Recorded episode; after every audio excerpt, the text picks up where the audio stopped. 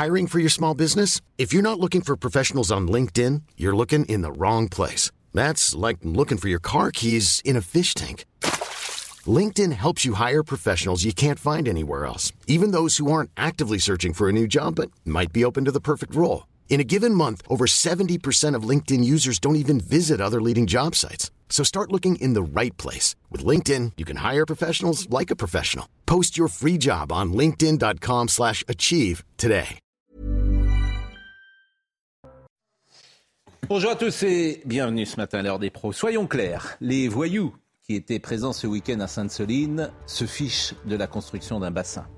L'ultra-gauche est une tradition française. Dans les années 70, c'était le nucléaire. Aujourd'hui, c'est le climat. À chaque fois, ces thèmes sont un prétexte pour attaquer la société capitaliste dans laquelle ces activistes ont tant de mal à trouver leur place. Révolutionnaires professionnels, black bloc, individus fichés, S, ces gens ne représentent personne. Ils sont d'abord et surtout des délinquants. Ils attaquent les forces de l'ordre à, qui il faut une nouvelle fois rendre hommage. Face à cela, et jusqu'ici, la réponse de l'État est toujours faible. Tant que lancer un tir de mortier sur un policier ne sera pas sanctionné d'une peine suffisamment dissuasive pour que son auteur y renonce, tant qu'attaquer un policier n'enverra pas à l'ombre ses voyous pour un certain temps, ces scènes continueront. Le reste est littérature, hypocrisie et communication. Emmanuel Macron a parlé d'ordre jeudi soir. Gérald Darmanin a qualifié ses agitateurs d'éco-terroristes. C'est toujours la même rengaine. Les paroles, c'est bien. Les actes, c'est mieux. Alors au travail. Il est 9h. Audrey Berthaud. Lula a été élu président du Brésil. Les résultats définitifs sont tombés hier soir, peu avant euh, minuit. Le candidat de gauche a obtenu 50,9% des voix. Euh, le conservateur Jair Bolsonaro, 49,1%. Euh, les dirigeants du monde ont unanimement salué sa victoire. Aujourd'hui, c'est Halloween. Gérald Darmanin appelle les préfets à la vigilance, notamment dans des quartiers habituellement agités. Selon lui, la préfecture des Alpes-Maritimes a d'ores et déjà signé un arrêté avec plusieurs restrictions, comme l'interdiction de des artifices de divertissement ou encore la vente et l'achat de carburant ou gaz inflammable. Et puis à l'ouest, quatre départements ont été placés en vigilance orange ce matin pour vent violent. Sont concernés, vous le voyez, le Finistère, le Morbihan, les Côtes d'Armor ainsi que la Manche. Météo France invite à une grande vigilance à partir de 21h ce soir et jusqu'à 3h du matin. Pour aller poser à Gérald Darmanin jeudi, puisque je viens d'avoir la confirmation, le ministre de l'Intérieur sera avec nous à 9h du matin jeudi. Ah bon? ben, Ah, bien. écoutez, En tout cas, on pourra lui poser euh, les questions. Elisabeth Lévy, euh, je ne sais pas s'il faut dire bravo d'ailleurs, mais bon, je sais pas. bravo à vous. C'est pas ce qui me- Non, C'est étonnant. je veux dire, On va pas faire un tour d'honneur parce que le, le ministre de l'Intérieur. bravo à vous. Oui, mais non, mais, mais- mais- Bah mais non. écoutez, ils viennent pas si souvent. Euh, écoutez, C'est la première fois. non, il vient souvent d'ailleurs, mais euh, Philippe Bilger. euh, Alors je garde mes bravos pour Éric Dupont-Moretti. Florian, Alors, euh, ah, Florian Tardif, Gérard que vous connaissez, Nathan Dever, félicitations. Vous avez été nommé où là? Euh, Le concours, le concours des De Lorient. de Lorient. Oui. Ah oui, formidable. Bravo. Ouais. Non, merci. Bravo. C'est mérité. Le talent, la grâce, la jeunesse. Le concours de Lorient. Le concours de Lorient. Ouais. Bon, on va évidemment euh, parler euh, de ce qui se passe et, et là encore, euh, en ah, parler. je, je- je veux dire, qui contestera que euh, qu'il faut tout changer en fait? C'est ça la vérité. Il faut tout changer, autrement ça se reproduira. C'est-à-dire que euh, comment Moi, je- si je voulais être policier aujourd'hui, je vais donc à Sainte-Soline, je me fais tirer dessus, et il n'y a pas au fond de sanctions. C'est-à-dire que si euh, cet activiste est pris, il n'aura pas grand-chose. Donc tant que vous ne mettrez pas en place des solutions radicales, radicales, c'est-à-dire que le type qui tire sur le policier, il sait qu'il est à l'ombre pendant un certain temps, je ne sais pas combien de temps, mais il le sait. Alors là, croyez-moi, les choses vont changer. Mais autrement, c'est voilà, c'est c'est- on- c'est parole et parole et parole, Mm, mm. comme toujours. On va parler évidemment de Sainte-Soline, j'ai deux ou trois séquences à vous montrer, mais nous allons tenter, c'est pas sûr, hein, de parler de Sandrine Rousseau dans cette émission. Tiens, Ah oui. étonnant. On va parler de Sandrine Rousseau. On va parler de... euh, Vous voulez parlions de Sandrine Rousseau? Ah oui, parce que c'est une nouvelle grammaire Oui. désormais que nous avons. Donc Sandrine Rousseau, députée de la République, professeure d'université à Lille, comme chacun sait. Écoutez, là, hier, c'était chez nos amis euh, qui sont d'ailleurs... Ah, que me dit euh, Marine Lançon? Euh, Écoutons euh, donc ce qu'elle disait hier sur la tête de BFM. Nous votions la réouverture des centrales à charbon au moment même où arrivait à l'Assemblée nationale le nuage de fumée des incendies de Bordeaux. Nous avions la gorge qui grattion, nous avions les yeux qui brûlions et nous votions pas nous, mais la majorité, voter la réouverture des centrales à charbon. Que faut-il pour bouger?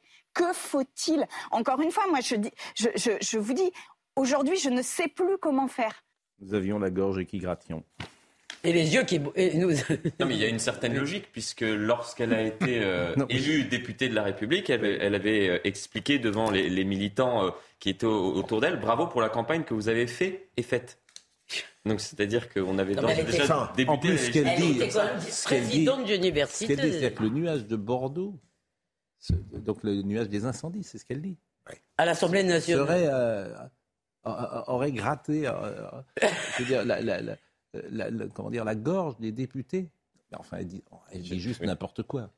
Non, mais et personne lui dit, mais le nuage de Bordeaux, des incendies de Bordeaux, elle, elle est à Paris. Je pense que vraiment, c'est. Bon, Qu'elle parlait de la Quelques petites séquences de manifestants, parce que moi je pense toujours aux forces de l'ordre, franchement. Et c'est pour ça, vraiment, ça va être intéressant d'entendre Gérald Darmanin euh, sur ces sujets-là. Qu'en pense-t-il au fond? Euh, Écoutez euh, deux ou trois petites séquences de manifestants qui nous ont frappés ce week-end.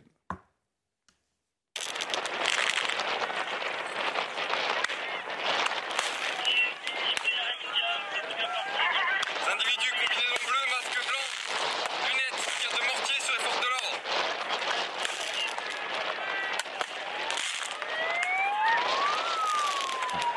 Ces jeunes gens qui ont à cab, ce qui veut dire contre la police et qui manifestement veulent bouffer du flic, il faut les sanctionner. Autrement, tu dis rien. Autrement, tu dis pas, euh, on va les sanctionner puisqu'on les Mais sanctionne c'est pas. Gérald Darmanin Mais- qui sanctionne. Mais, Mais il faut changer la loi. oui, Ah, c'est pas la police qui va euh, prononcer Mais il faut changer jugements. la loi à partir du moment. Je veux dire, dans une société comme la nôtre, tu attaques la police. Et est-ce que d'abord tout le monde est d'accord sur ce que je dis? Moi, oui.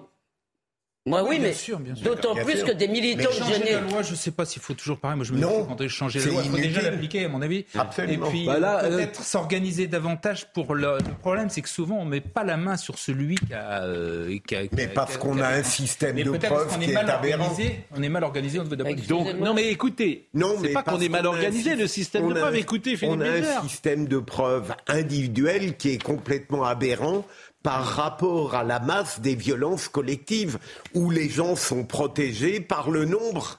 C'est ça le gros problème. Il faudrait accepter de mettre en œuvre Exactement. une responsabilité collective. Il l'a dit Lorsque plusieurs tu- fois. lorsque C'est ça, tu- changer de logiciel. Mais Gérard, Eh je sens que vous eh êtes oui. d'accord avec moi. Je suis d'accord, Lorsque, Sur la responsabilité collective, mais, c'est beaucoup plus mais lorsque vous avez un groupe responsabilité collective, Tu participes à une manif mais interdite. Gérard, lorsque Pardon, vous avez lorsque vous avez un groupe qui à l'évidence est animé par un même dessin malfaisant traduit par des violences, il est cohérent de considérer qu'il est globalement coupable de tout. Eh ben- Sinon, on n'arrivera jamais à le faire. Eh ben, je le dis tout de suite à Marine Lançon, ce que vous venez de dire là, nous le soumettrons à Gérald Darmanin. Ah ben, j'en serais ravi. Parce que vous n'êtes pas là jeudi matin. Ben non, Eh malheureusement. bien, Marine, on, on- on isole ce passage et on le garde C'est sincèrement pour... qu'au niveau du droit, on peut faire ça. je- Bien je- sûr. Mais faut, mais Gérard, Non, mais qu'il Faut tout changer. Qu'il faille prendre des. Mais il faut changer. Là, je, je, mais, eh ben moi pas, figurez-vous. Eh ben, J'en ai pas de doute. oui, vous, Parce que vous, vous doute, avez... vous êtes quelqu'un de formé, vous n'avez pas de doute. Moi, je Mais j'ai pas de doute quand je- mais en fait, responsabilité collective, je pense que c'est Cher- quelque chose de dangereux. Cher,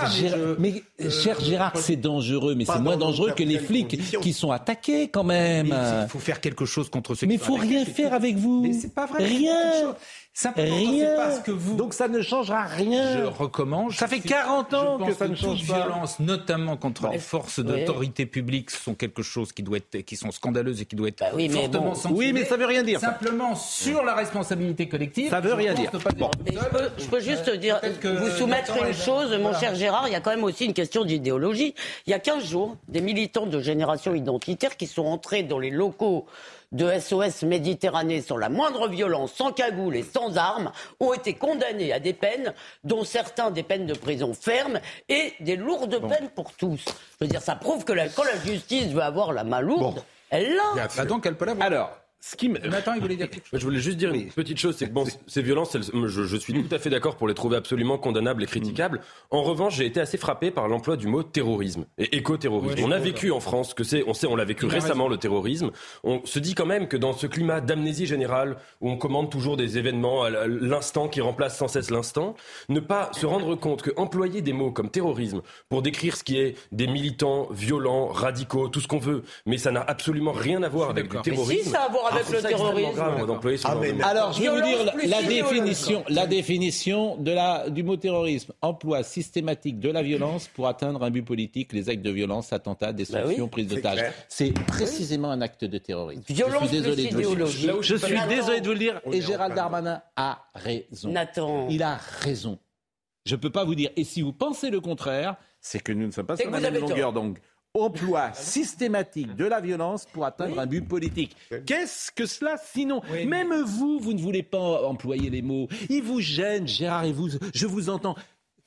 Ces mots vous gênent. C'est pas du tout par. Mais si ces mots vous gênent. Non, mais Mais qui Mais alors, est-ce que ce- je C'est comme je prends un autre que exemple pardonnez-moi, est-ce que les gens qui étaient à Sainte-Soline, est-ce que vous diriez qu'ils ont un emploi systématique de la violence pour atteindre un but politique? Oui. ou non? Oui. Oui. Bah, c'est du terrorisme, c'est la définition. Oui. Moi, Moi, je, je là suis où je suis pas d'accord, c'est la définition, peux théorisé rien. Par, par les Américains, c'est-à-dire que le FBI emploie ce, ce terme depuis. C'est la des définition. années. Il y a certaines Mais, mais vous, mais ce qui tout vous gêne.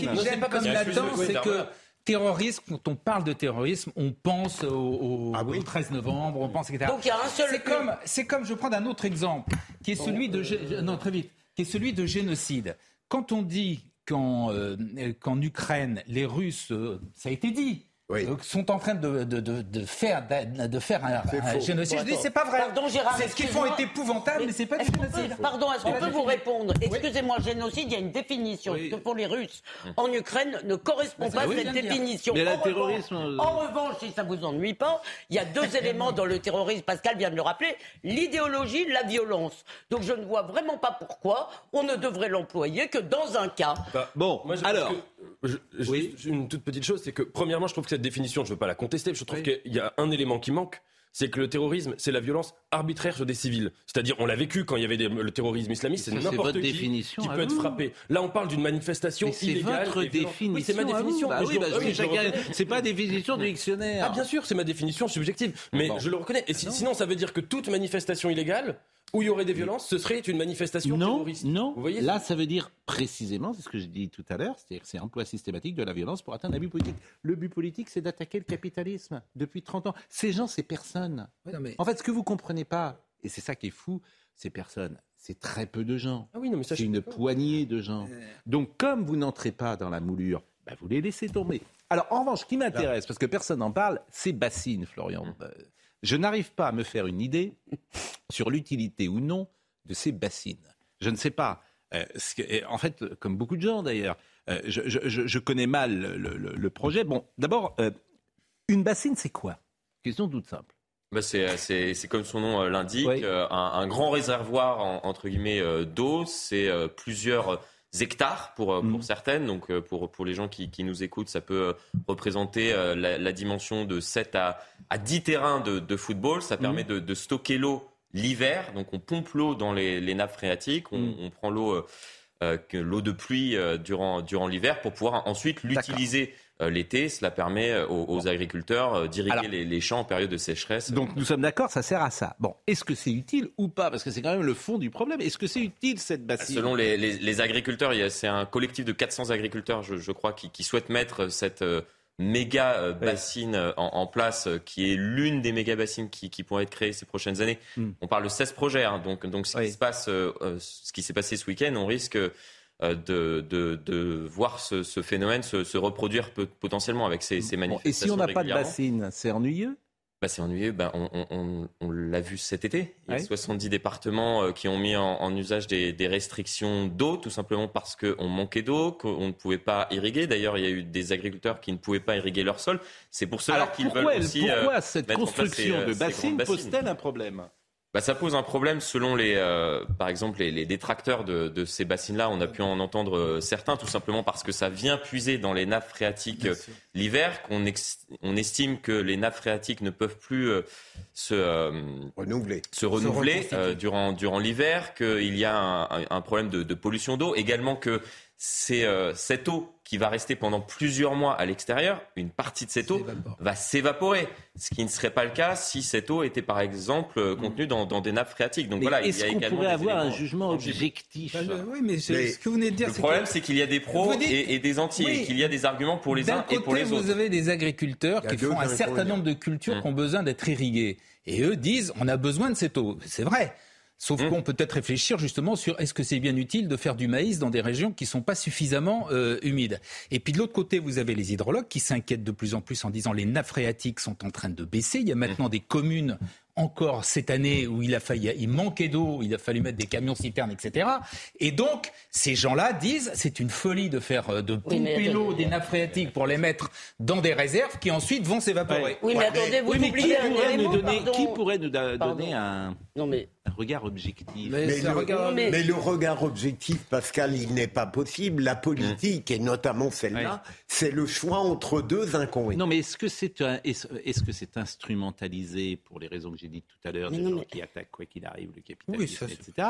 Ou est-ce que euh, ça s'entend sur le plan économique Non, mais moi, il me semble, si vous voulez, qu'on peut pas nous trancher cette discussion. Et comme l'a dit, comme l'ont- l'ont excellemment dit Gérard et Philippe, il y a des arguments des deux côtés. En revanche, ça a été tranché d'une autre façon, qui est le processus démocratique. Si vous voulez. Et à un moment, il y a eu des recours, il y a eu toutes sortes de, euh, de procédures. À un moment, on, nous, on peut pas, on n'est pas, on n'est pas euh, des arbitres, si vous voulez, entre deux mots. Euh, il y a- il faut quand même noter en plus que les écolos ont un peu tendance à enquiquiner tout le temps les agriculteurs. Et alors pourrir la vie, mais ça a été tranché de la même façon que les recours contre l'interdiction des manifestations ont été rejetés. À un moment, on ne peut pas nous sortir de là. On Et vous, imaginer- vous- vous savez l'exemple, l'exemple que vous connaissez bien, Notre-Dame-des-Landes. Ah il y oui. avait d'excellents arguments aussi Oui. contre Oui. l'aéroport. Il se trouve que ça a été tranché, y compris par référendum. Mais voilà. vous qui avez une connaissance euh, rurale, euh, Gérard, est-ce que vous avez un avis sur Ah bon ce Oui, sujet moi j'ai un avis. Ouais. Et c'est lequel? Moi, je pense que c'est une mauvaise idée, les bassines. Mais ça ne justifie en aucun cas la Non, ça c'est façon. autre chose. Mais sur le fond, Mais c'est sur important. le fond, je pense que c'est une mauvaise idée. Ben, pour les raisons que je vous ai dites, c'est-à-dire que il y a de plus en plus, il va y avoir de plus en plus en France un problème de de- d'eau, euh, de nappe phréatique. La Loire est actuellement, depuis 40 ans, elle n'a jamais été aussi basse. Hmm. Et en- quand on pense à la Loire, il y a également, par exemple, les centrales nucléaires qui sont refroidies par l'eau, etc. L'été dernier, on a été obligé d'arrêter certaines centrales parce qu'il n'y avait pas suffisamment d'eau. Et qui a validé ces bassines C'est, euh, Ah, le problème, c'est que là, sur le terrain, ce que dit euh, quand Elisabeth dit euh, les, les gens sont pour. Bien sûr, les agriculteurs. Si vous demandez uniquement aux agriculteurs des Deux-Sèvres, ils sont pour. Oui. Bien évidemment. Euh, La question est de savoir est-ce que c'est chacun qui doit, dans son coin, décider de ce qui est bon, pour lui, ou est-ce qu'il y a un intérêt de la collectivité, de l'ensemble du pays Ben, c'est le Autre rôle du séquence. gouvernement de définir cet intérêt général. Autre séquence que je voulais vous montrer, mais c'était bien parce que tout le monde parle, mais en fait, comme toujours, personne ne sait pourquoi d'une bassine. Tu demandes à quelqu'un. Bon. Donc c'était bien d'avoir ce point et je vous en remercie, euh, Florian Tardif. Vous voyez quelques petites séquences qui nous ont euh, intéressés, notamment des tirs de mortier, moi qui me. Je trouve sidérant qu'on puisse tolérer ça en France.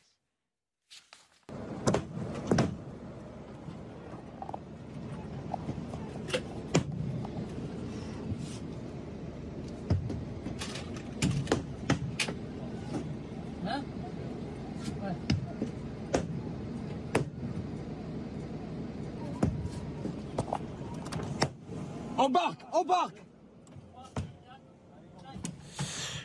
Euh, on rappelle que dans la fin des années 70, les CRS chargeaient et ça calmait les esprits euh, révoltés des antinucléaires. Donc aujourd'hui, évidemment, les manifestants écolos, c'est eux qui blessent le plus de policiers parce qu'on sait bien l'utilisation, l'instrumentalisation euh, qui est faite de ces images. Alors la question, c'est pourquoi le préfet du coup, euh, le préfet ou le ministère n'ont pas envoyé des forces capables de, j'allais dire, de mater entre guillemets euh, ces, euh, ces Ils ont attaques. peur d'une bavure, ils ont peur ben, d'un Bien sûr, c'est toujours la même chose, mais, c'est toujours la même chose. Mais bon, j'entends que c'est compliqué. Voyons le sujet de Quentin Griebel sur ce qui s'est passé et, et les heures qui ont existé.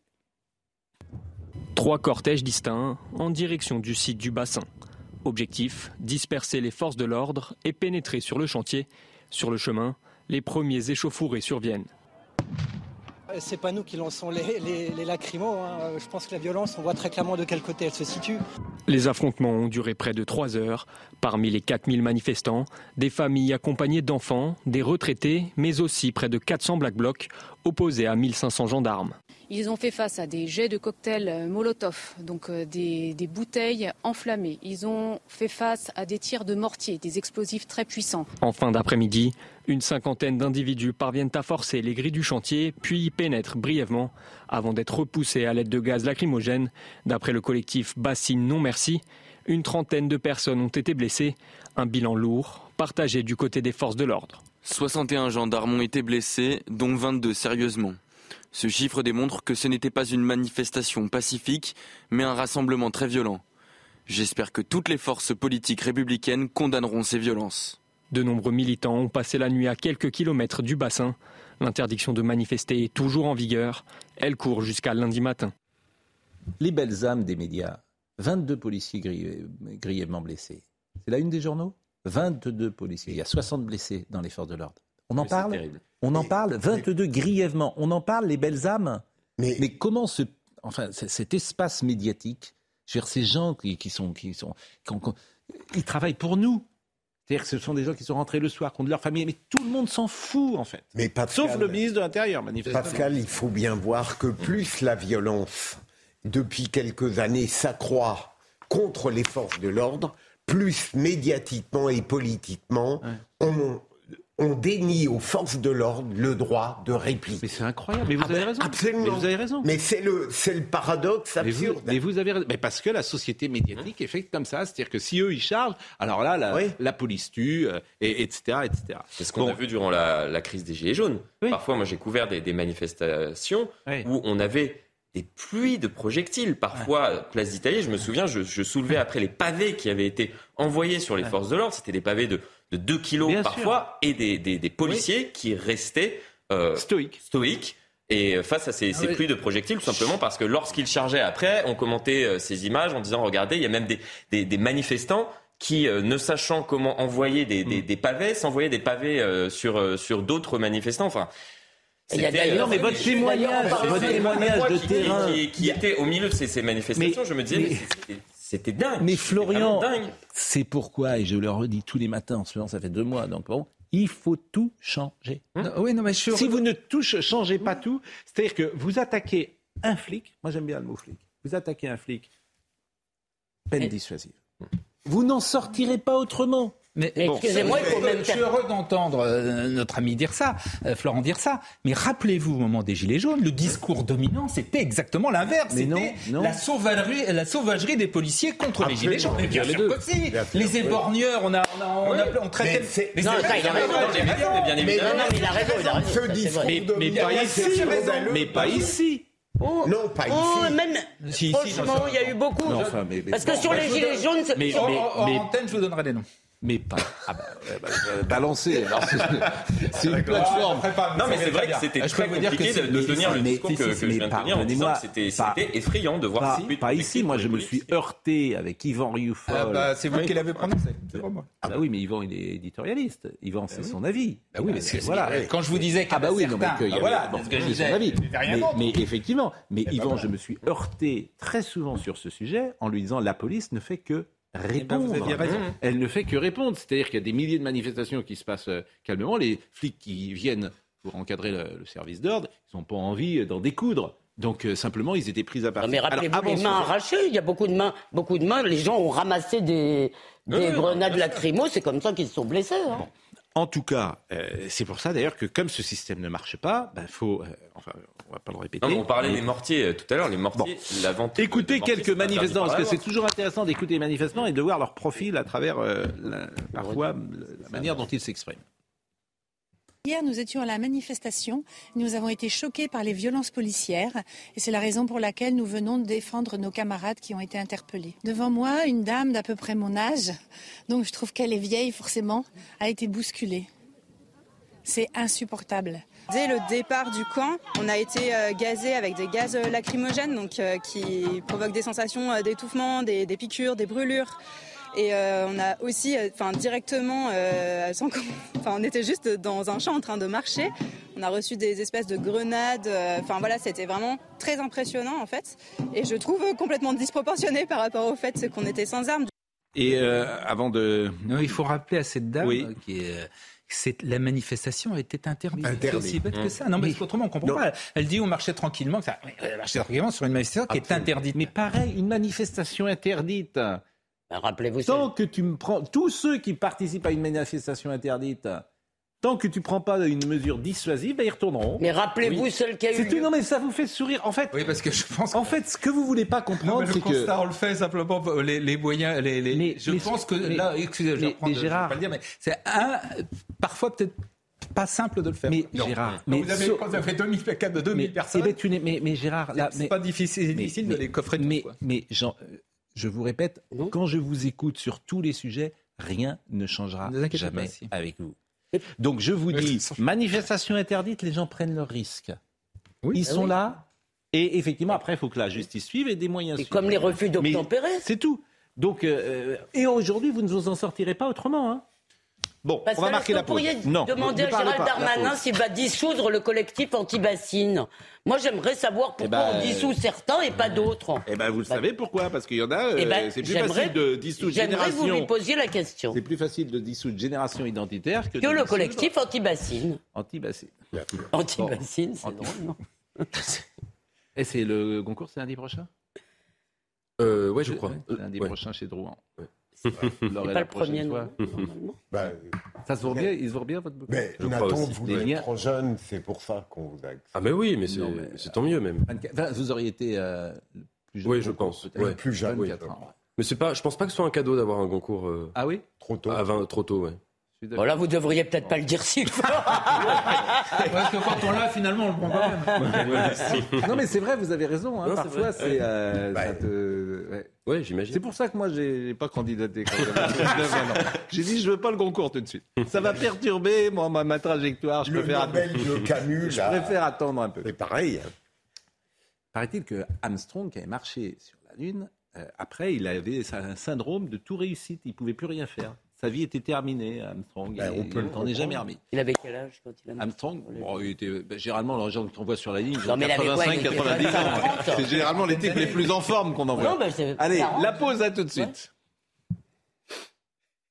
Peut-être faites-vous le pont et peut-être nous regardez-vous alors que d'habitude à cette heure-là vous êtes au travail. Et, eh bien on vous salue parce que c'est euh, le 31 octobre, demain c'est la Toussaint et le jour des morts c'est vendredi. Non c'est vendredi, c'est... C'est mardi, euh, mercredi. Donc soyez les bienvenus, Audrey Berthaud. Le jour des morts. Deux motions de censure débattues aujourd'hui à l'Assemblée à partir de 15h. Elles ont été déposées par les députés de la France Insoumise et du Rassemblement National la semaine dernière. Ces motions font suite au déclenchement du 49.3 par le gouvernement afin d'adopter le projet du budget de la sécurité sociale. À Marseille, la mère de l'enfant autiste retrouvé mort samedi a reconnu avoir tué son fils. Elle dit avoir été dépassée par les crises de son fils. Elle l'aurait d'abord frappé dans l'appartement familial avant de l'emmener au bord d'un fleuve et de le tuer avec un couteau de cuisine. La garde à vue de la mère a été prolongée. Elle sera présentée aujourd'hui à un juge d'instruction. Et puis de la Formule 1, Max Verstappen, déjà assuré de son deuxième titre de champion du monde, a remporté hier à Mexico un 14e Grand Prix, record de succès lors d'une même saison de Formule 1. Parti en pole position, le Néerlandais a largement devancé Lewis Hamilton et Sergio Perez. Vous avez vu sans doute cette séquence de la canalisation qui a été euh, coupée. Euh, on peut peut-être dire un mot euh, avec vous en même temps qu'on voit les images, Florian. Il me semble que ce n'est euh, même pas la, la bonne canalisation Ouais. qu'ils avaient euh, ciblée euh, à la base. Donc, ils, effectivement, ils se sont pris pendant de, de- de longues minutes à cette, cette canalisation euh, parce que euh, je, pense qu'initialement, ils pensaient euh, couper justement ce système de, pompage d'eau qui euh, aurait permis d'alimenter la méga bassine. Écoutons Gérald Darmanin sur cette attaque d'une très grande violence et la réaction de la presse ce matin vis-à-vis de la police montre bien comment la police est considérée dans l'espace médiatique. hein. Je parle uniquement de l'espace médiatique, c'est-à-dire qu'il y a très peu de gens qui soulignent qu'il y a 22 personnes blessées grièvement. Moi, j'aimerais des sujets sur ces blessés grièvement. C'est ça, l'espace médiatique, c'est quoi? Si vous avez des blessés de l'autre camp, ah, toute la presse va y aller, les caméras, les sons, comment ça s'est passé? Les flics, tout le monde s'en fout. Ils sont à l'hôpital peut-être, il y en a 22 qui sont blessés, tout le monde s'en Ce sont fout. les risques du métier. Voilà, c'est juste inadmissible, à mes yeux. Non, mais il y a Donc, autre chose. écoutons Gérald Darmanin, s'il vous plaît. Une grande partie de cette manifestation a été extrêmement violente avec des attaques euh, physiques, vous l'avez vu, euh, sur les, gendarmes, des attaques avec des boules de pétanque, des cocktails euh, Molotov, euh, des objets contendants, des mortiers qui ont attaqué les, gendarmes. Plus d'une soixantaine ont été blessés, dont une vingtaine extrêmement sérieusement. Certains sont d'ailleurs encore évidemment hospitalisés. Et cette partie de la manifestation extrêmement violente, relevée d'activistes, Une quarantaine de personnes fichées S à l'ultra-gauche ont été repérées dans cette manifestation avec des modes opératoires qui relèvent, je n'ai pas peur de le dire, de l'écoterrorisme que nous devons absolument euh, combattre. Autre passage que je vous propose d'écouter, après je vous donne la parole, sur la manif pacifiste. Non, elle n'était pas pacifiste. On aurait pu imaginer une manifestation pacifique. Elle n'a pas eu lieu. Euh, il y a eu une grande partie des manifestants violents, encore une fois, qui s'en prenaient physiquement euh, aux gendarmes, les blessant, s'en prenant par exemple à cinq véhicules de gendarmerie qui ont été euh, détruits. Euh, et je veux redire que cela relève de l'écoterrorisme. Il y a des gens qui, fichés S, c'est-à-dire radicalisés pour les services de renseignement français, pour l'ultra-gauche, veulent manifestement le, désordre et le chaos, et nous ne pouvons l'accepter. Et la main ferme de l'État sera évidemment au rendez-vous. Je crois que tous les responsables politiques euh, devraient, les, devraient, les, dénoncer. Euh, je m'étonne que l'ordre républicain n'ait pas été soutenu euh, par toutes et tous. Bon, le mot écoterroriste, c'est la première fois qu'il a été utilisé, je pense. Hein, par, Alors, par, par, un ministre, oui, mais c'est déjà euh, c'est déjà arrivé, et dans la, dans la littérature euh, sociologique, c'est euh, déjà arrivé. Il y, a des gens, il y a des gens qui même le revendiquent, l'écoterrorisme. Mais justement, moi, ce qui me frappe, c'est la cause pour laquelle on fait cela. Et on s'en est même pas rendu compte, mais peu à peu, cette affaire de planète est devenue une espèce de fanatisme sur lequel on n'a plus le droit à la moindre discussion. Et j'en veux pour preuve la charte qui a été adoptée par Radio France, dont l'article 1, donc par toutes les radios de Radio France, et la question du changement climatique doit être soustraite au débat. Or, c'est-à-dire, il n'y a pas plus anti-scientifique que cette assertion. La science, c'est précisément le débat, le doute raisonné. Et évidemment, il ne s'agit pas, c'est pas oui ou non. On peut parfaitement reconnaître le changement climatique et discuter de comment on le combat. Enfin bon, eh ben non, ça doit être soustrait au débat. Donc à partir de là, les gens qui font cela, ils se disent qu'ils ont raison puisqu'ils se battent pour le bien. Et, je pense que là, on n'est pas sorti de l'auberge. Ceux qui, font, qui, qui jettent de la soupe sur les tableaux. Alors maintenant, je ne sais pas si vous avez entendu la nuance sémantique. On nous dit, ils jettent, j'ai entendu ça sur Radio France, sur une antenne de Radio France, ils jettent de la soupe sur des vitres. Hmm. mais c'est extraordinaire. Sandrine Rousseau. Mais, Elisabeth soulève un point qui est très important, qui est qu'aujourd'hui, on va être confronté de plus en plus à des crises scientifiques. On l'a vu en fait avec le coronavirus. C'est pour ça que c'était une crise si importante. Et le problème, c'est que dans une démocratie, nous ne sommes pas scientifiques, à part, à part précisément les quelques scientifiques. Mm. Ça ne veut pas dire qu'on n'a pas à s'exprimer. Et si vous voulez, je pense qu'il faut faire une distinction très claire entre le débat scientifique. Moi, je veux absolument pas interférer là-dedans. J'ai pas de compétences. Et même, je vous dis un truc, ça m'intéresse pas énormément le débat scientifique en tant que tel. Mais il me semble qu'il y a derrière un débat citoyen qu'il faut euh, mm. engager. Et ce débat-là, il ne doit absolument jamais être, je dirais, réduit sous prétexte que les gens ne seraient pas des scientifiques.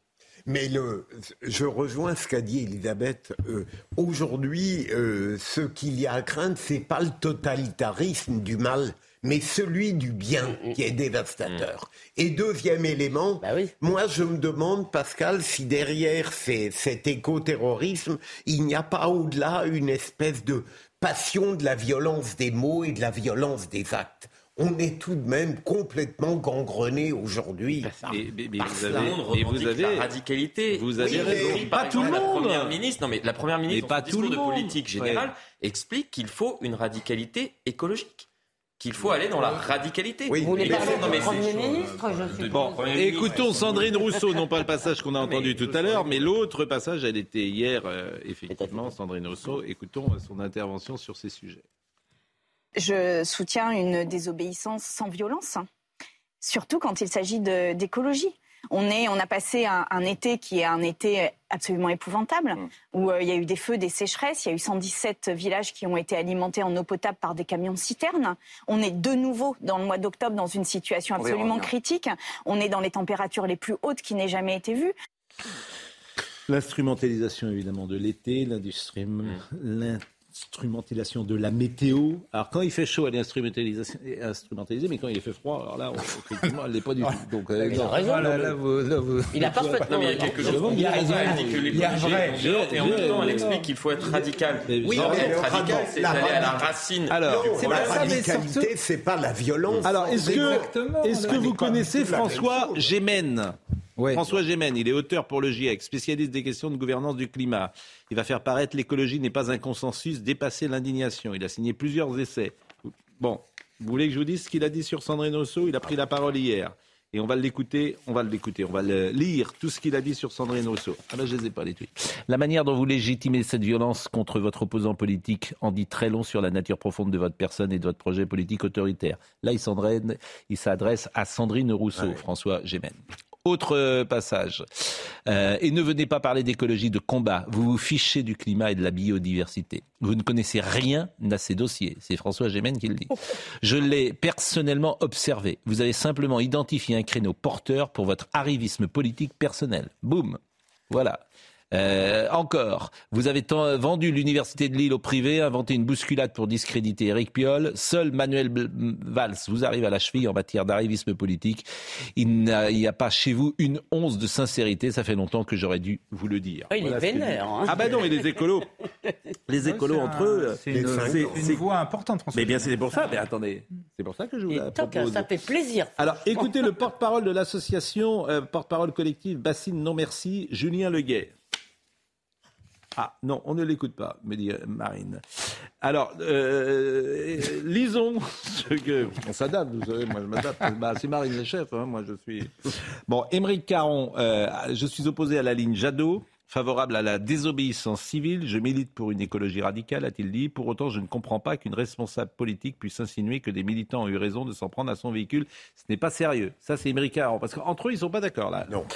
Bon. Oui, parce que euh, Yannick Jadot, qui était euh, pendant très longtemps Oui. un, un militant euh, chez Greenpeace, qui, était- qui participait à ce, ce type d'action, Hmm. est considéré euh, maintenant comme euh, quelqu'un qui est un opposant mais bien sûr.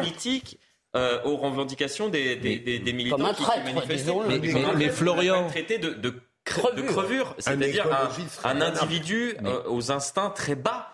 C'est c'est quand même. C'est euh, toujours la même chose. La révolution dévore ses enfants. C'est-à-dire qu'Yannick Jadot, il est aujourd'hui avec les écolos dans la position dans laquelle est Elisabeth Badinter avec les féministes. Elle- elle- elle- ils ils s'en prennent davantage encore à lui qu'aux autres. Il y a eu un échange sur une autre chaîne qu'on peut pas vous montrer parce que c'est une autre chaîne qui l'a tourné, où il dit à une jeune femme, Mademoiselle. Ah oui. Mademoiselle, écoutez mademoiselle, la fille vient, vous m'appelez pas mademoiselle, etc. Ils ont créé ces monstres. C'est eux, c'est Jadot qui a créé ça.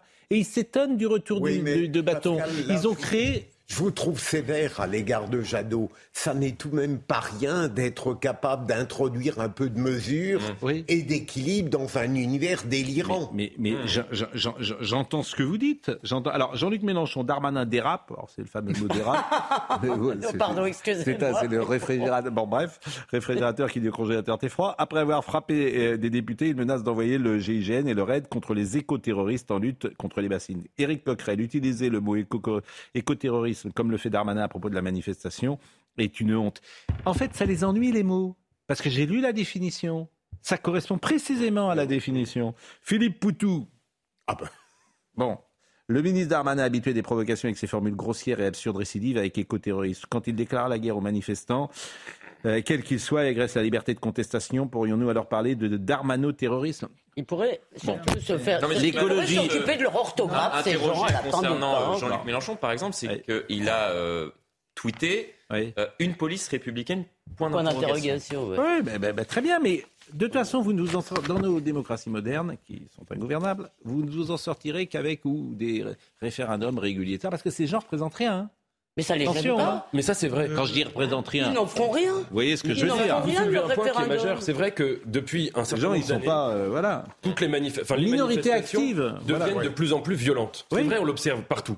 Et je pense qu'il faut faire. La... On peut condamner les violences. Tout le monde a raison de le faire. Il faut les condamner. Mais ensuite, il faut se poser la question des causes. Comment se fait-il que la contestation politique calme, sereine et républicaine soit devenue de plus en plus difficile Bah, à cause de pays groupes, à cause de groupuscules. Je pense que ça, c'est juste le symptôme. La vraie cause, c'est qu'il y a beaucoup de verticalité. Ça fait combien de temps qu'il n'y a pas eu de référendum en France blague. Ça fait combien de temps que les citoyens ne sont pas amenés à s'exprimer sur des sujets Quand il y a notre Nathan, leur dit donne un en résultat, on avait fait pas l'inverse, etc. En. Pardon, je peux... Non, Pardon. Demain, il y a un référendum pour dire que les gens sont pour les bassines. C'est c'est évidemment Mhm. euh, une hypothèse. Ils n'en continueront pas moins à expliquer que c'est tout à fait légitime parce que, à cause de ce qu'on a dit juste avant, ils sont pour le bien. Et rappelez-vous d'ailleurs, il y a eu un sondage dans le JDD hier, vous l'avez tous vu.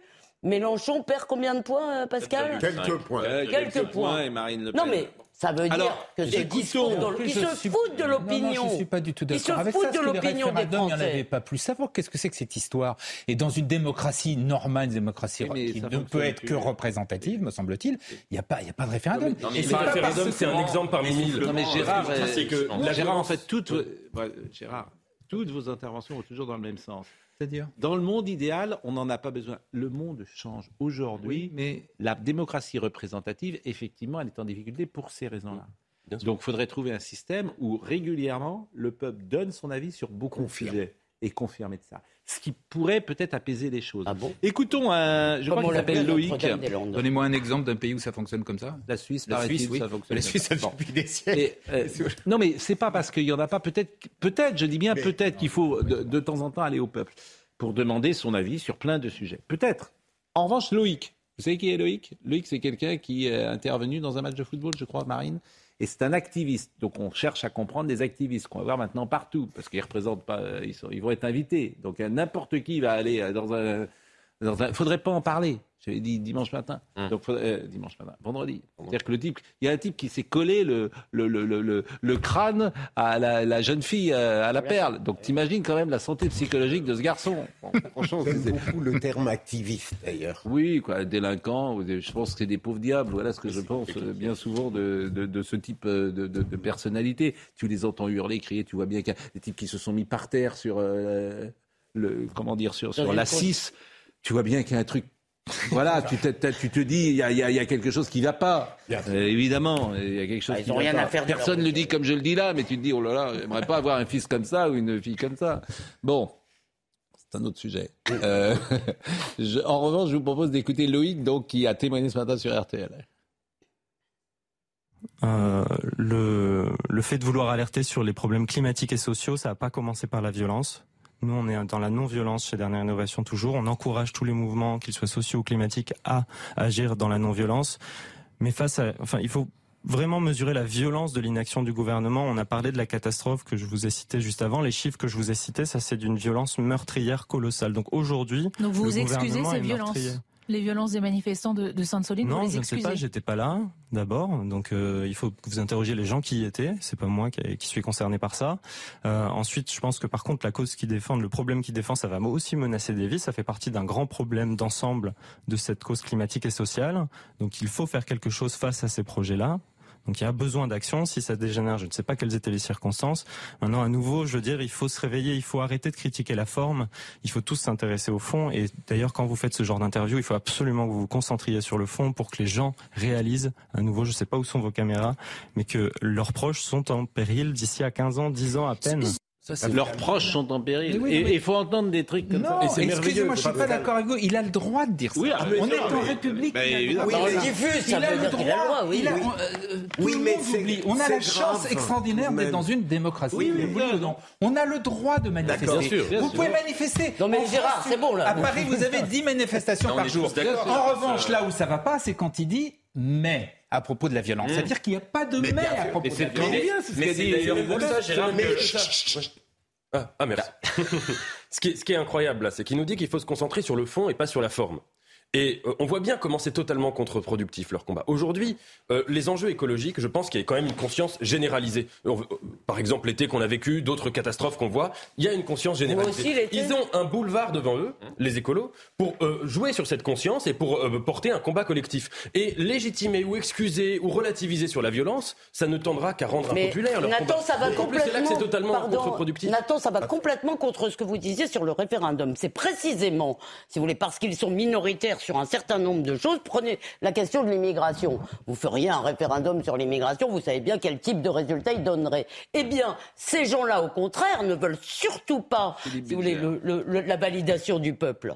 Pas Mais du tout. Je voudrais répondre un petit peu à Gérard, bien sûr, qu'on a le droit de tout dire et mettre des inepties.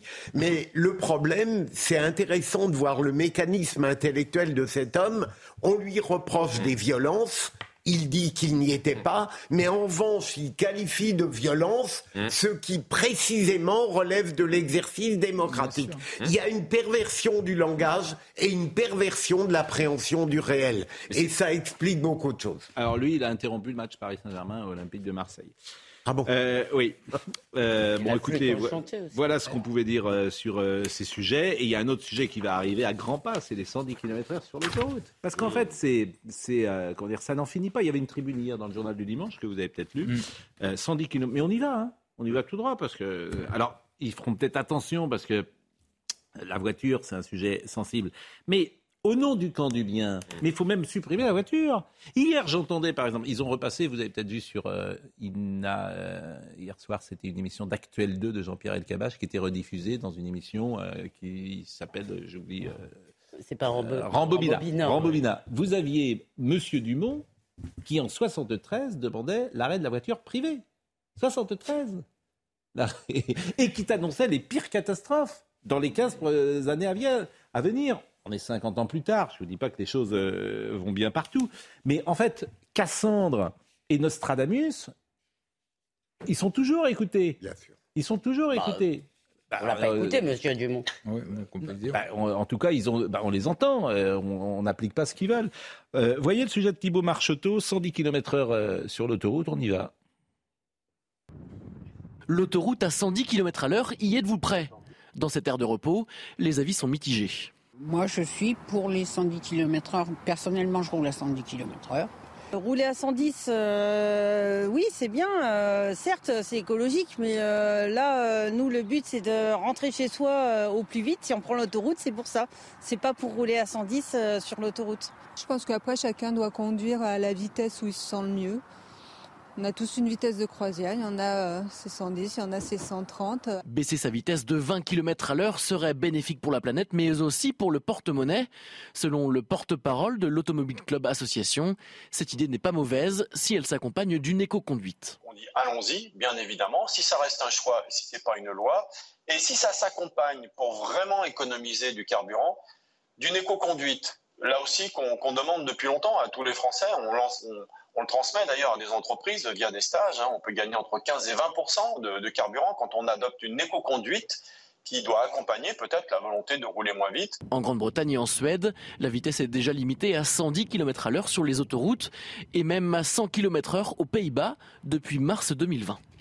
Bon ben voilà, c'est ça, ça- va être effectivement comme c'est le camp du bien, il faut sauver la, la planète, donc on va rouler euh, moins vite. Bon et tout est comme ça, mais on peut être à 90 aussi. Pourquoi pourquoi pas 90 On la sauverait encore mieux? Attention, en fait, vous donnez mais, des mais non mais on a, mais pourquoi pas? mais, euh, Mais pourquoi pas en fait Il semble que euh, le problème dire- des zones à faibles émissions ou à faible émission, je sais toujours pas s'il y a un pluriel, ou qui devrait en fait mettre à l'arrêt 45% des voitures, oui. dire, va être encore pire que celui de la vitesse, je pense. Là, on a une vraie bombe.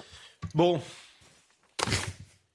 Non mais pourquoi vous voyez Non, mais vous êtes pour attention, 110 danger. Non mais vous, vous- mais faut être cohérent. Vous, vous êtes pour 110, j'imagine. Non, moi, c'est- euh, Ah oui, c'est parce que ça vous ennuie vous. Pas du tout. Je vais, vous répondre. Je vais vous répondre parce que je pense qu'il faudrait, comme toujours en France, commencer par appliquer les lois qui existent. Les 130 ne sont pas, sont pas appliqués sur C'est une blague, Gérard. Alors là, je peux Ah non, je- ah non, ah non, c'est- non, bah alors vérifiez. Ah, bah, Je peux- je globalement, peux vous moi, je suis garantir. Souvent sur l'autoroute. Sont Je pas, trouve que alors, les gens euh, déjà véritablement par appliquer strictement les 130. Vous n'êtes pas cohérent, vous n'êtes pas un militant écolo, vous n'êtes pas pour sauver la planète. Moi, je pense qu'il faut arrêter la voiture privée. Oui, mais il arrive à Gérard de dire Mais vous des préférez l'avion. non, mais il a son avion perso. lui. Arrêtez C'est autre de chose. comme les ça, horloges cassées. dans les réseaux Non, non, sociaux. mais- mais c'est vrai, mais vous avez- le croient, je n'ai pas d'avion, bien évidemment. Mais pas vous pilotez. Vous pilotez, c'est pas une trottinette, Un- vous avez, vous avez un avion. Un Vous avez petit avion d'un petit aéroclub. Eh et bien, pas j'espère que vous le prenez plus. Oh, Pour la planète. Tellement peu, vous savez. Ah, mais tellement peu, faut plus que vous le preniez du tout, cher ami. Bon, pourquoi alors Parce que c'est un loisir. Je Et qu'un loisir qui euh, attaque la planète. d'argent avec euh, mon Alors, carburant avec mon avion. C'est un loisir voiture. qui attaque la planète. Ça J'ai pas de suffit. voiture. Bon, vous pas de- très mal, de toute façon. Reste sa moto. Bon, Jésus. Il y a une actu Ah, Il y a toujours une actu. On est content. blague. On va recevoir Jésus. Ça, ça serait bien. Est-ce qu'on peut entendre une petite Bah là, là, bravo. Ah, Pourquoi Si on reçoit Jésus. Là, oui, là, on pourrait dire bravo, là.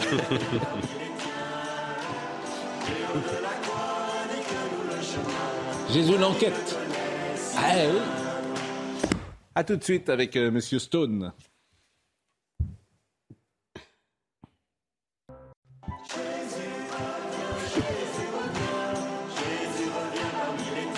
Jésus l'enquête. Monsieur Jean Stone est avec nous. Euh, Qu'est-ce qu'on peut bien apprendre sur Jésus qu'on ne sache pas déjà et comment trouver des nouvelles choses en 2022. Ah, vous nous direz tout à l'heure euh, pourquoi, et notamment vous révélez quelque chose d'étonnant, c'est que le quatrième évangéliste, Jean, euh, finalement, ne serait pas Jean, si j'ose dire. Euh, c'est-à-dire que c'est pas lui qui aurait écrit, mais quelqu'un d'autre. Et forcément, on se dit, on peut être étonné. Et vous nous direz effectivement les explications. Vous nous les donnerez en tout cas. Audrey Berthaud, tout de mauve vêtu, pour le rappel de l'info. À Sainte-Soline, la lutte contre les bassines s'inscrit dans la durée. Les militants veulent empêcher le chantier à tout prix. Après une manifestation de plusieurs milliers de personnes samedi, une partie des militants sont restés hier à proximité du chantier. Gérald Darmanin a annoncé hier soir le maintien de plus de 1000 gendarmes sur place. Une famille retrouvée morte dans le Finistère. Un homme, sa femme et leurs deux filles ont été trouvés dans leur maison. Un drame qui semble s'inscrire dans un contexte de séparation du couple. Une enquête pour homicide volontaire a été confiée à la gendarmerie. Et puis à Séoul, après la bousculade qui a fait 150 morts et plus de 130 blessés, l'émotion est toujours très forte. Le président sud-coréen a inauguré ce matin un mémorial pour les victimes. Le chef de l'État et son épouse ont déposé chacun une fleur blanche devant l'immense hôtel noir dressé dans le centre de Séoul. On parlera dans une seconde de ce multirécidiviste en situation irrégulière, interpellé et relâché après ses gardes à vue. On parlera également du Brésil dans une seconde, mais avant cela, on parlera de votre livre, bien sûr, dans quelques minutes, Monsieur Jean Stone. Mais si j'ai bien compris, vous avez mené l'enquête. Alors vous dites, c'est une enquête à la Hercule Poirot. D'ailleurs, c'est très rigolo de lire votre livre de ben, cette manière-là, en recoupant toutes les preuves à disposition. Et c'est donc pas Jean euh, qui aurait écrit, parce que Jean est l'un des douze apôtres. Jean est un prénom extrêmement connu. L'approche, je m'appelle Jean, donc, mais à l'époque de Jésus aussi. Mais l'idée générale, c'est que l'auteur s'appelle bien Jean. Simplement, ce n'est pas un des douze apôtres, c'est un, judéen qui est membre du Sanhédrin ou proche du Sanhédrin, c'est un prêtre, ce qu'on appelle un Cohen à l'époque. Mm. Hein. Et donc on le voit, il, y a tas d'arguments, si vous voulez, il est connu du grand prêtre, il mm. peut faire rentrer Pierre mm. chez le grand prêtre. C'est comme si moi je vous fais rentrer à l'Élysée. Hmm. Bah, si je fais rentrer c'est que je suis quand même proche d'Emmanuel Macron. Hmm. c'est pas possible. D'accord, mais qu'est-ce que ça peut faire que Jean C'est la même querelle que Molière ou Shakespeare. On me dit Shakespeare n'est pas Shakespeare, mais qu'est-ce que ça peut faire Au fond, c'est très important parce que c'est une question de civilisation. En fait, on est en train de parler de nos racines. On est en train de hmm. parler de. tout à l'heure, Elisabeth Lévy le disait très bien. L'écologie, c'est la nouvelle religion avec la charte de France de Radio France qui interdit d'en parler. Quand vous lisez l'Évangile de Jean, d'accord c'est le seul évangile qui se présente comme l'évangile d'un témoin direct. C'est-à-dire que quand vous lisez les paroles que Jésus tient dans cet évangile, oubliez tous les autres, oubliez Luc, oubliez Marc, oubliez Matthieu, ce pas des témoins mm. directs. Jésus dit des choses incroyables là-dedans. Il n'y a que trois hypothèses. Trois. Soit il ne l'a pas dit et ça a été inventé par, euh, ses disciples longtemps après sa mort, et c'est la thèse que tout universitaire moderniste doit soutenir parce qu'elle est politiquement correcte. Mm. Soit il l'a dit et il est fou, bah, comme c'est un maître de sagesse, même pour des athées, c'est difficile de dire qu'un maître de sagesse est un fou. Soit il l'a dit et c'est vrai. Et dans ce cas-là, tenez-vous bien, ça change tout. Enfin, ça change notre, y compris pour nous-mêmes, pour la condition humaine. Pourquoi? Parce que Jésus dit des trucs comme avant la création du monde, je faisais ça. Si moi je vous dis Pascal Pro avant le Big Bang, je faisais ça, hmm. vous allez dire bon bah ce type euh, il est cinglé. Hmm. Jésus le dit en toutes lettres, uniquement dans l'Évangile de Jean. Il dit je suis le maître de la vie. Hmm.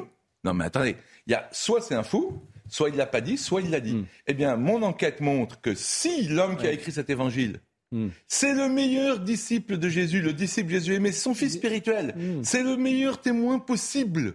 Non seulement on, nous dit qu'il n'y a pas de témoin de Jésus, bah, non seulement nous avons un témoin, mais c'est le meilleur témoin possible. Dans ce cas-là, il n'a pas pu trahir son maître de façon scandaleuse. Je suis d'accord, mais comment vous pouvez enquêter sur quelque chose ah euh, Ça, c'est. Alors, franchement, ça, j'ai d'abord. Alors, il y a, y a des, témoins. Oui. Avec quelles sources Il y a, y a des sources. Par exemple, il y a un certain Papias. Je parie que vous ne connaissez on en parlera pas tout Ben non, je ne connais pas Papias, mais bon, là, je eh sens ben que si je vous interromps pas, euh, mais, mais vous nous direz qui est ah Papias. Ah oui, bien sûr. parce que, mais là, il y a deux ou trois petites infos avant. Mais c'est vrai que c'est passionnant ce que vous dites, mais on ressort de là en se disant bon. Si si si. Oui, ça concerne notre nature à nous. Attention, oui, c'est pas un bouquin uniquement historique. Nathan Devers, il sourit. oui, je sais. Bah, les philosophes, ça doit être pas Moi, je suis philosophe des sciences. Oui, je précise. Bon. Euh, on est tous philosophes, vous savez, ici à cette table. Euh, un multirécidiviste en situation régulière, interpellé ce vendredi devant la gare de Saint-Denis. Un homme de 24 ans, en situation irrégulière, défavorablement connu des services de police et relâché après sa garde à vue dans une affaire de violence volontaire. Donc là encore, très gentiment, euh, pas très gentiment d'ailleurs, mais nous poserons la question à M. Darmanin. La faiblesse de l'État, la difficulté de répondre de l'État euh, pose problème. Voyez ce sujet euh, de Quentin Griebel et je vais vous demander votre avis, Philippe Bézère. Vol avec violence, transport de produits stupéfiants, abus de confiance, c'est le casier judiciaire chargé de cet individu de nationalité haïtienne. Interpellé vendredi à la gare de Saint-Denis en Seine-Saint-Denis, l'homme, visé par une obligation de quitter le territoire, est placé en garde à vue mais il est rapidement relâché à cause de la saturation des centres de rétention administrative. On est face à une situation d'impuissance des pouvoirs publics. On peut d'ailleurs se demander, en l'absence de place en centre de rétention administrative, pourquoi cet individu n'a pas été déféré à la justice puisqu'il a été interpellé pour un acte de, violence. Il aurait pu, en comparution immédiate, être incarcéré. Le temps nécessaire de, de préparer son expulsion Auteur d'une trentaine de faits depuis 2015, il a été reconnu irresponsable sur le plan psychiatrique à plusieurs reprises. Sa remise en liberté inquiète et agace les services de police. Quand on a fait le job et qu'on voit la personne qui est relâchée, le lendemain on va la recroiser dans la rue, parce qu'on sait que de toute façon on va la retrouver cette personne dans quelques jours, dans quelques heures, euh, dans quelques semaines. On sait très bien qu'on va encore l'interpeller parce qu'il est délinquant, parce qu'il ne sait pas vivre en société. C'est usant de faire tout le temps le même travail et on sait qu'on travaille des fois pour rien. Plus de 100 000 OQTF ont été prononcées en France l'année dernière, mais en moyenne, seuls 20% d'entre elles ont été appliquées. Philippe, qu'est-ce qu'on fait? Eh bien, euh, d'une part, pardon, euh, le vœu pieux, c'est de dire qu'il faut être d'une rigueur extrême en permanence, mais j'explique pourquoi on ne l'est pas c'est que probablement on est tellement submergé par l'augmentation d'une délinquance et d'une criminalité qu'on fait des hiérarchies et des hiérarchisations totalement discutables. Deuxième point, c'est un scandale qu'il n'ait pas été déféré. Mais euh, j'ajouterais quelque chose à une panoplie. Moi, si j'étais garde des Sceaux, par exemple, lorsqu'une décision aussi aberrante est prise, libérée à la suite d'une instruction, eh bien, je mettrai en cause immédiatement la responsabilité de celui qui a pris cette décision aberrante. On n'arrivera jamais à rien si on ne pointe pas à un moment donné pour la, meilleure information des citoyens ceux qui, à un moment ou un autre, prennent des décisions totalement aberrantes. Oui, mais Philippe, il y a un problème qui va jouer contre ça, c'est que comme il y a un corporatisme des magistrats, que de quoi ont peur, en fait, tous les gens qui s'attaqueraient à eux De représailles Qu'est-ce qui se passe Enfin. Qui va, oser qui va oser s'attaquer aux magistrats aujourd'hui Je peux vous dire, Elisabeth, le corporatisme des magistrats est moins important que celui des avocats, est moins important que celui bah, des médias. Regardez comme ils en veulent à Éric Dupont-Moretti, excusez-moi. Ah, pour des raisons de fond, mm, mm, mais mm. bien sûr. Non, pas seulement. Mais comme ils en voulaient à Nicolas Sarkozy. On s'est un, peu écarté. Moi, ce que je souligne, c'est l'impuissance l'inefficacité. C'est ça que je souligne. et, si vous ne changez pas. décision. Mais si vous ne changez là encore pas tout. Mais ça C'est-à-dire avec un État, euh, avec des décisions, avec des lois qui sont différentes. C'est-à-dire que cette personne en situation irrégulière, elle n'est plus mise dans la nature. Elle va ou dans un hôpital psychiatrique si c'est possible, ou euh, dans, un centre de rétention. de rétention, etc où tu trouves un territoire où tu mets euh, tous ces gens-là ensemble, mais tu protèges la société. Mais Pascal, là, où je ne vous rejoins pas, et peut-être vais-je avoir l'assentiment de Gérard Leclerc, c'est qu'il n'y a pas besoin de tout changer pour éviter des décisions aberrantes. Euh, ou trop, si on avait eu des gens euh, sensés, hmm. ça n'aurait pas existé. Bon. On pouvait le déférer, cet homme. On aurait dû le déférer me semble oui, non, mais ce que vous dites euh, est très intéressant. Je ne pourrais pas soumettre euh, cela au ministre de la Justice, puisqu'il ne vient pas de me voir. mais autrement, autrement mais c'est très intéressant, bien sûr. Mais ça veut dire tout changer quand même, la responsabilité des magistrats. On peut, on peut éventuellement sanctionner. Il y a peut-être un magistrat qui, qui, a fait une erreur. On ne change pas forcément la loi. Mais, mais même, je veux dire, tout le monde fait des. N'excluez même pas la provocation. Oui, c'est possible. N'excluez même pas la provocation. C'est-à-dire? Bah, vous avez un magistrat, peut-être, qui, euh, par provocation. Qui, euh, je ne crois pas.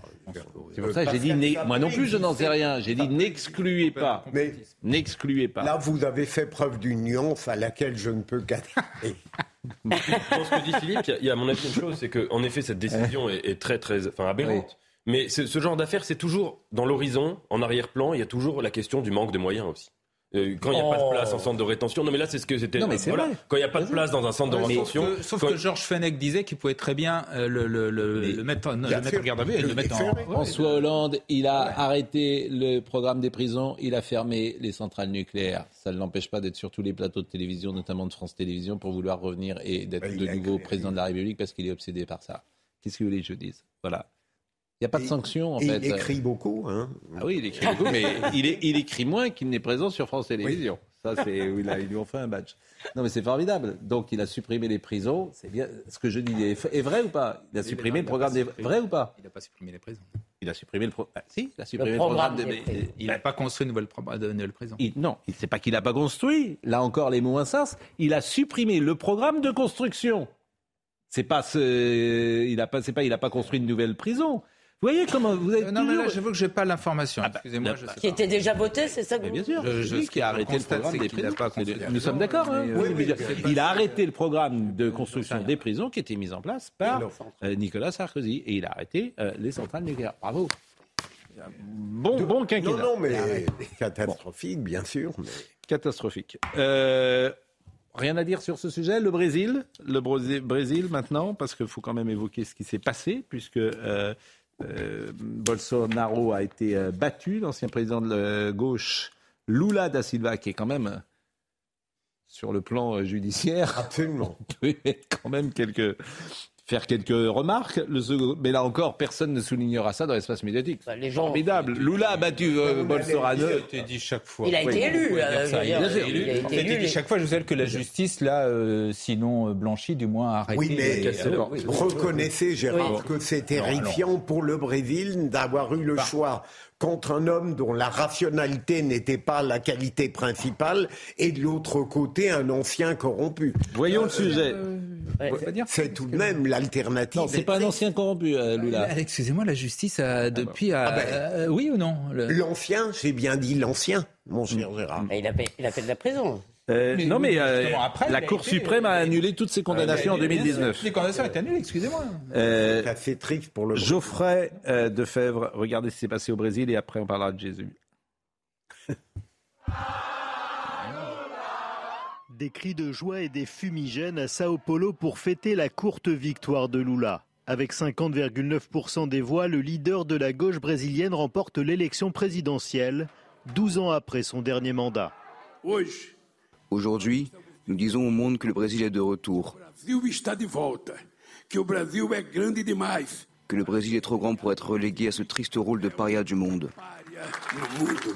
À l'issue d'une campagne ultra polarisée qui a coupé le pays en deux, l'ancien métallurgiste de 77 ans a appelé son pays à la paix et à l'unité. À Brasilia, les supporters de Jair Bolsonaro en larmes ont constaté la défaite de leur candidat. Je vous demande de ne pas abandonner le Brésil. Aujourd'hui, avec une grande tristesse, je déclare que notre président Jair Bolsonaro n'a pas gagné les élections, mais il a gagné le cœur de nombreux Brésiliens. Depuis l'annonce des résultats, le conservateur ne s'est toujours pas exprimé. C'est la première fois qu'un président sortant n'est pas réélu pour un second mandat depuis le retour de la démocratie en 1985. Manifestement, il paye euh, sa gestion du Covid. Disons-le, qui n'a pas Le été... reste. Et là, excusez-moi, il a la, la- la forêt amazonienne quand même, Oui. euh, 40 000 km détruite, euh, ce qui est un record absolu en l'espace d'un mandat. C'était. Et pas- contrairement à Trump, à qui on le compare souvent, on peut dire, on peut reprocher toutes sortes de paroles, de euh, comment d'outrance à Donald Trump, mais il a quand même mené.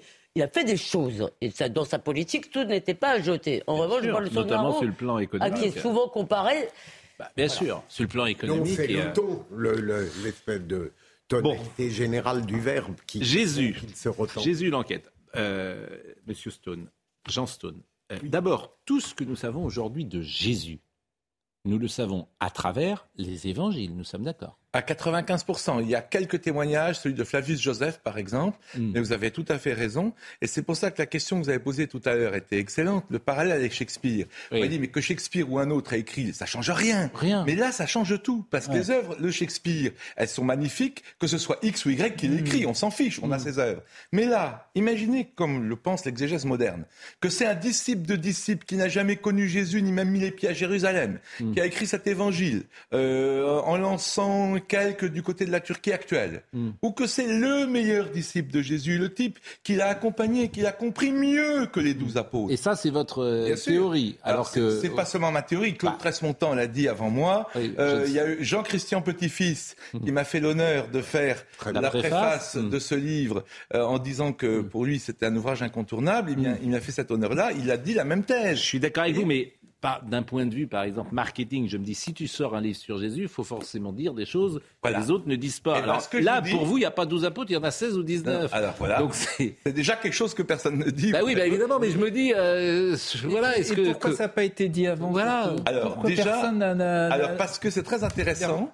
C'est très intéressant. C'est le même problème que l'on a. Je fais un parallèle qui va vous étonner, Mm. mais c'est le même problème qu'on a par exemple avec le nucléaire. Il y a, euh, moi je suis un philosophe des sciences, donc je suis en plein de domaines différents, je suis transversal. C'est quoi un philosophe des sciences? Euh, un philosophe des sciences, c'est quelqu'un qui étudie les implications philosophiques et métaphysiques des découvertes scientifiques et aussi sociologiques. Il y a dix ans, j'ai fait un livre qui dénonçait le- que le nucléaire français allait dans la mauvaise direction et je disais, il est victime d'un double lobby. Le lobby des écologistes qui veut que tout nucléaire soit satanique et le lobby Areva qui veut que rien ne change. Vous voyez? J'expliquais ça. Et je disais, il y, a, il y a des nucléaires mille fois plus sûrs, mille fois plus sûrs. J'expliquais ça il y a dix ans, que depuis 30 ans, que personne ne construit. Ah Comment c'est possible? C'est insensé, c'est fou. Du nucléaire. C'est toujours eh bien- celui eh qui a raison contre tout le monde. On dit pourquoi pour Jésus, c'est pareil. Oui. Pour Jésus, vous avez le Oui. clan du canal historique qui vous dit l'auteur de l'évangile, c'est Jean, fils de Zébédée, un des douze apôtres, un pêcheur de Galilée, etc. C'est totalement incrédible. Il y a au moins douze improbables. Alors ce Jean-là n'est pas un témoin direct, nous sommes d'accord. Lequel? Mon, mon Jean Non, celui euh, de la dé- Non, les, de, les douze de la apôtres. doxa officielle. Les douze apôtres Mm. sont des témoins directs puisqu'ils entouraient Jésus. Mm. L'idée, c'est que le fils spirituel de Jésus, c'est un 13e, 14e ou 15e apôtre qui n'était pas dans les douze. Et D'accord. vous savez pourquoi il n'était pas dans les douze? Non. Ça, c'est étonnant. Il était. Alors, je vais faire un parallèle assez choquant. Mm. Euh, mon, mon- mon éditeur l'a censuré en disant non, c'est- un peu trop ce que vous dites là. Euh, Jésus voulait des gilets jaunes. Euh, Je fais, je je- je- c'est provoquant ce que je dis, mais Jésus voulait changer le monde avec 12 apôtres. Qui, il n'aurait pas pris des, des, des, des, des énarques, des polytechniciens aujourd'hui. Il aurait pris, entre guillemets, l'équivalent enfin, des gilets jaunes, des gens normaux, de, de- du peuple. Eh bien, c'est ce qu'il a fait. Il a pris des pêcheurs, il a pris des publicains. Eh bien, ce type-là, c'était un grand lettré. Il était à Jérusalem, il était proche du grand prêtre. Et donc, il ne pouvait pas être dans le groupe des douze. Mais il est le disciple que Jésus aimait. Et ce que ça change, ce que ça change, c'est que nous avons un témoin totalement Oui, mais fiable. qu'est-ce que Voilà. ça change au, au- qu'est-ce que ça change à la philosophie Rien. chrétienne, à la civilisation chrétienne, à la qu'est-ce que ça Oui, change Ça lui redonne Voilà, une crédibilité fondamentale, chère madame. Pourquoi Et ça, on en a vachement besoin. Mais pourquoi, pourquoi ça lui redonne une crédibilité fondamentale Parce que pendant un siècle ou deux, on a dit, euh, regardez ce que dit, par exemple, il y a une série sur Arte qui est passée, Corpus Christi, Hmm. les auteurs, Mordia et. Prieur, qui est catastrophique, je suis exactement... Mon livre est entièrement contre ce genre de, de truc. Euh, C'est ça qui est important, excuse-moi de le dire. Ils ont dit, voilà, si on prend tout ce que les évangiles ont dit de Jésus, Hmm. allez, il y a une page de vrai, peut-être même pas une page, une ligne. Eh ben moi j'arrive et je dis écoutez les gars, je vous démontre scientifiquement Oui. sur la base de témoignages que j'ai retrouvés, le fameux Papias, c'est un Ah oui, type Papias. qui est un, un des très très rares de ce qu'on appelle génération 2. Génération 2, c'est le type qui a connu quelqu'un qui a connu Jésus. Après, c'est le type qui a connu quelqu'un, qui a connu quelqu'un, qui a connu quelqu'un, qui a connu Jésus. Donc, vous voyez, ça s'efface. Mais Papias, il a connu qui? Le disciple que Jésus aimait, l'auteur du quatrième évangile. Et comment vous avez ces infos Et c'est Pardonnez-moi, c'est ça qui le dit. Oui, mais l'enquête, vous dites, c'est une enquête Alors, à la Hercule Poirot. Bah oui, mais C'est comment un énorme travail de quoi votre Regardez, par exemple, il y a des choses que j'ai découvertes que même des théologiens professionnels ne savent pas. Ce fameux prologue, l'évangile de Jean, il commence par un prologue fabuleux qui explique qui est Jésus. Il dit, et il a mis 50 ans à l'écrire tellement c'est fort, il dit voilà, le Verbe était avec Dieu et le Verbe était Dieu. Waouh C'est Dieu en même temps, hein. vous allez rigoler évidemment, mais c'est Dieu en même temps. Le Verbe était avec Dieu et le Verbe était Dieu. Et attendez, Rien de ce qui a été fait n'a été fait sans lui, et tout ce qui a été fait a été fait par lui. Il nous dit ça. D'accord Mm. bon. Eh bien, ça, c'est quelque chose d'absolument fondamental, si c'est vrai. Et voilà que nous savons, par Saint-Irénée, qui arrive, que ce fameux Papias a connu cette personne-là. Et, attendez, il y a un prologue à l'évangile de Jean. Papias qui a connu Jean, qui a Voilà. connu. euh, Exactement. Et alors, connu voilà, Jésus. bravo. J'essaye de suivre parce que Et bon. vous suivez. Et alors, qu'est-ce que j'ai Je découvert ne souhaiterais pas être un, sans- être un sans Papias. Qu'est- Qu'est-ce que, qu'est-ce que j'ai découvert? Il y a un prologue au prologue que je viens de citer, personne ne le savait. Et ce prologue dit quoi? Eh bien, ce prologue dit que Jean a diffusé de son vivant cet évangile Mhm. contre toute l'exégèse moderne qui dit pas du tout c'est un disciple de disciple qui a écrit ce texte. Non, non, non. Le prologue dit Jean a diffusé ça de son vivant et Papias était son scribe.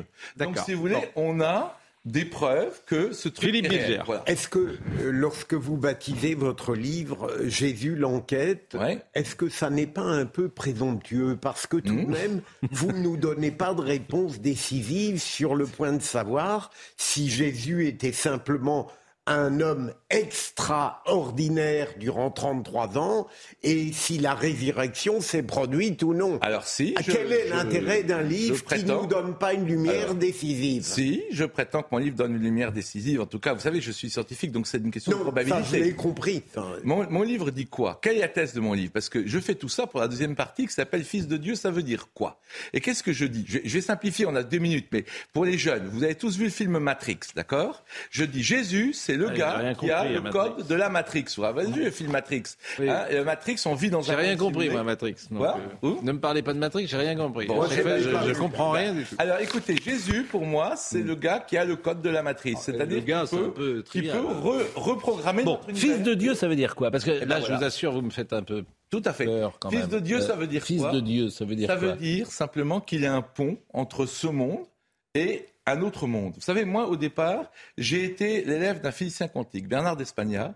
Il y a une, un mois, on vient de donner un prix Nobel de physique à un Français, Alain Aspect, qui est le technicien qui a réalisé une expérience qui avait été conçue par un, donc un de mes maîtres, Bernard d'Espagna, il y a 40 ans. Cette expérience prouve quoi? D'Espagna me l'a dit en personne. Il m'a dit, Jean, si tu veux comprendre le monde dans lequel nous vivons, c'est le mythe de la caverne de Platon. Ça, ça va vous parler plus que Matrix. ça, ouais. Nous Mmh. sommes dans une caverne de. Platon. C'est-à-dire que nous sommes dans un monde projeté. Nous voyons dans la caverne de Platon, je vous le rappelle, pour les jeunes, que évidemment, on- les gens voient un mur en face d'eux, ils prennent ce qu'ils voient sur le mur. Évidemment, le philosophe le sait mieux que moi, pour la réalité.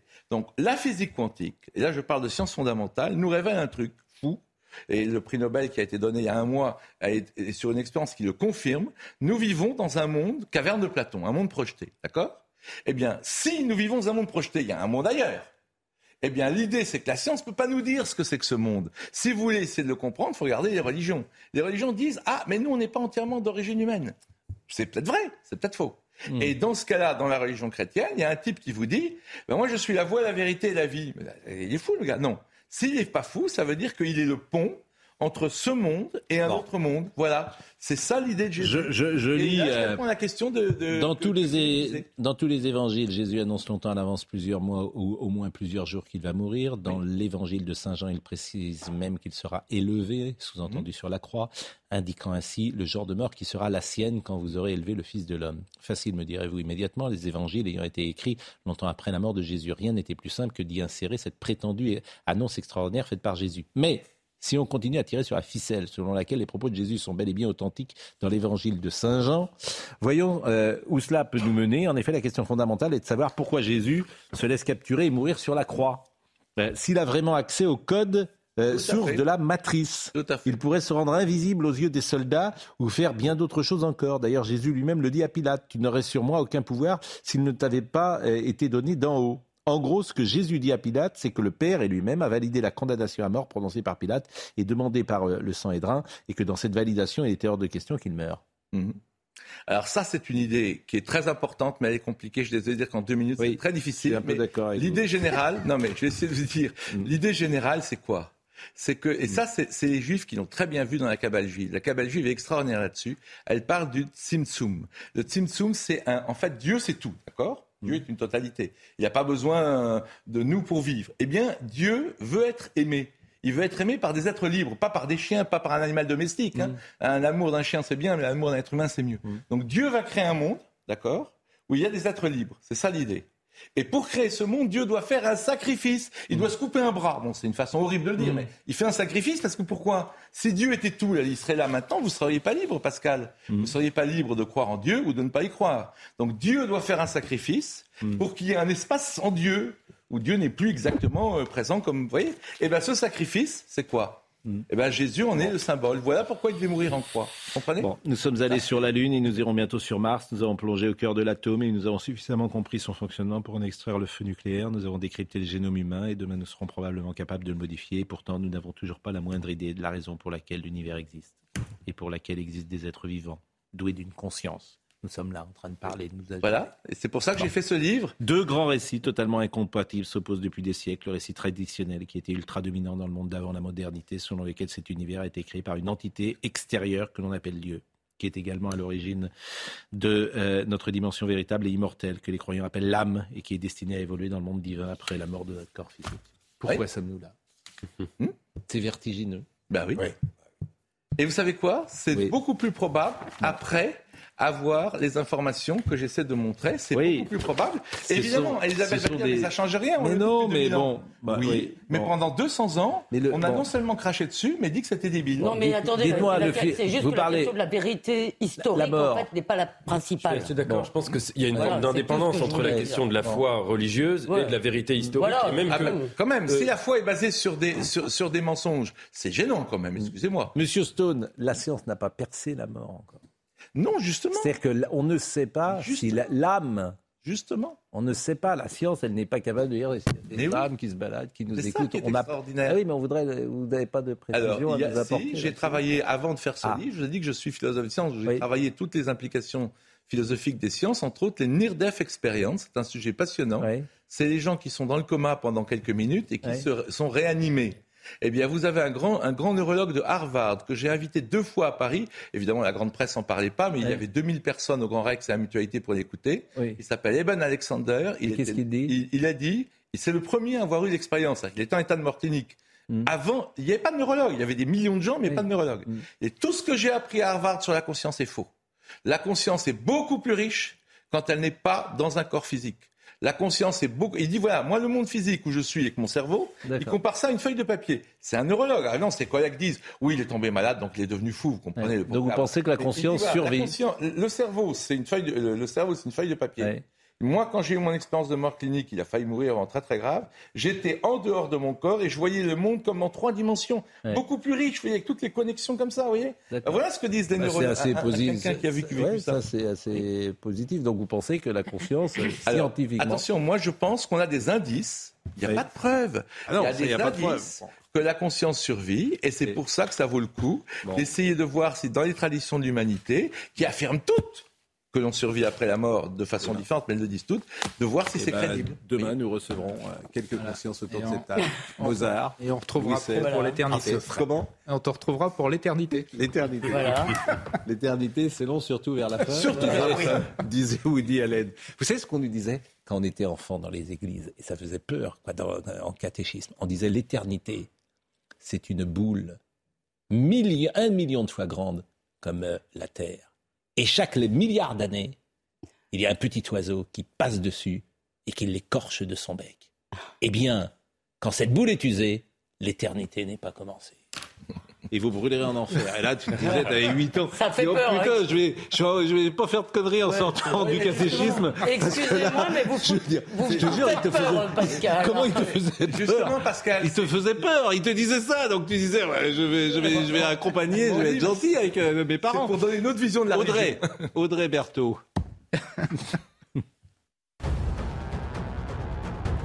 L'épidémie de bronchiolite qui touche euh, les bébés s'étend en France. Cette maladie euh, respiratoire touche désormais la quasi-totalité de la métropole alors que le pays est marqué par une crise des urgences pédiatriques.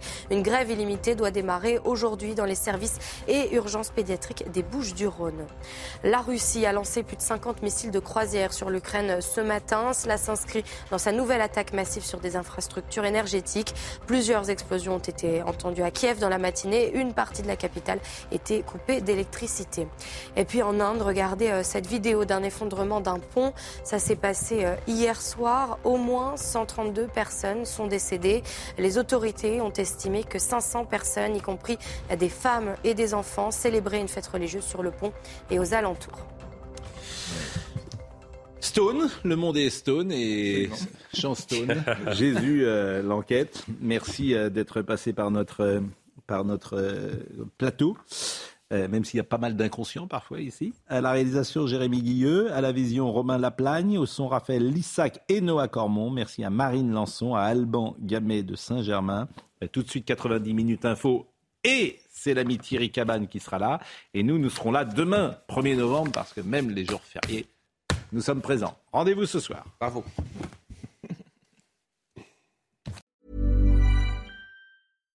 Hi, I'm Daniel, founder of Pretty Litter.